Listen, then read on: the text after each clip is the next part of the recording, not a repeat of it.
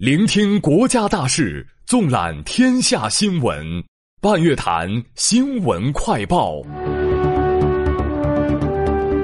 各位听众，下午好，今天是二零一九年三月二十号，农历二月十四，我是敬翔，欢迎收听半月谈新闻快报。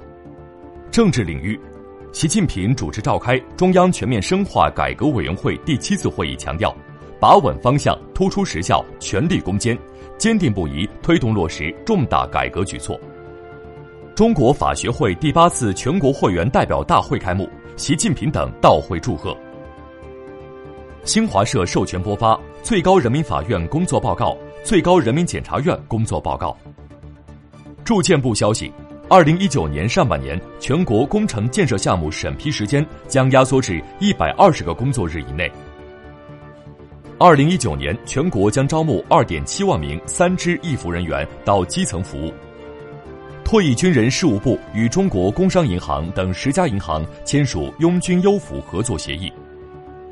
央行数据显示，二月中国债券市场发行债券二点四万亿元。十九号，人民币对美元汇率中间价报六点七零六二，较前一交易日上调二十六个基点。北京市年内开建一百三十万平米地下交通枢纽，浙江省全面停止新增围填海项目审批。吉林省出台吉林省校园食品安全守护行动方案，将全面排查问题辣条。石家庄全面放开城区城镇落户限制，实现零门槛落户。山西襄宁县山体滑坡已致十五人遇难，仍有五人失联。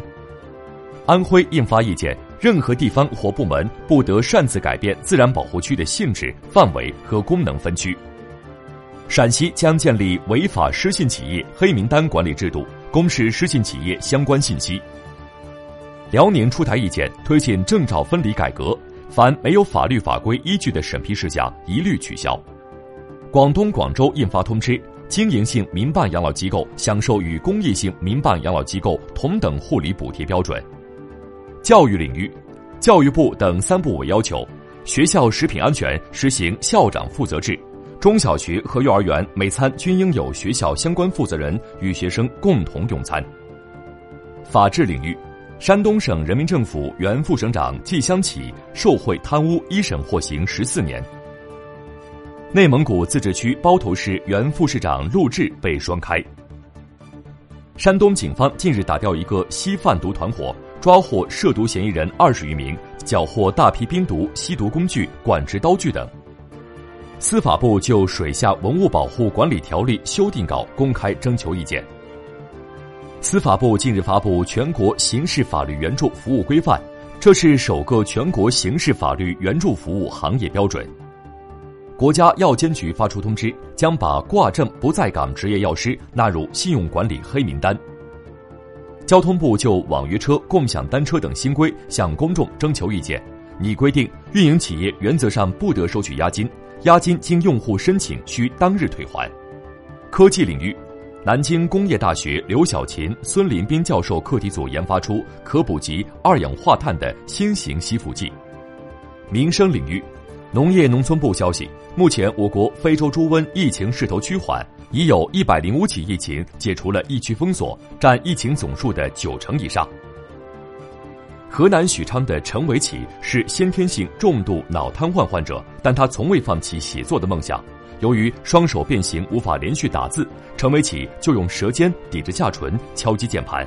目前，他已出版多篇科幻小说。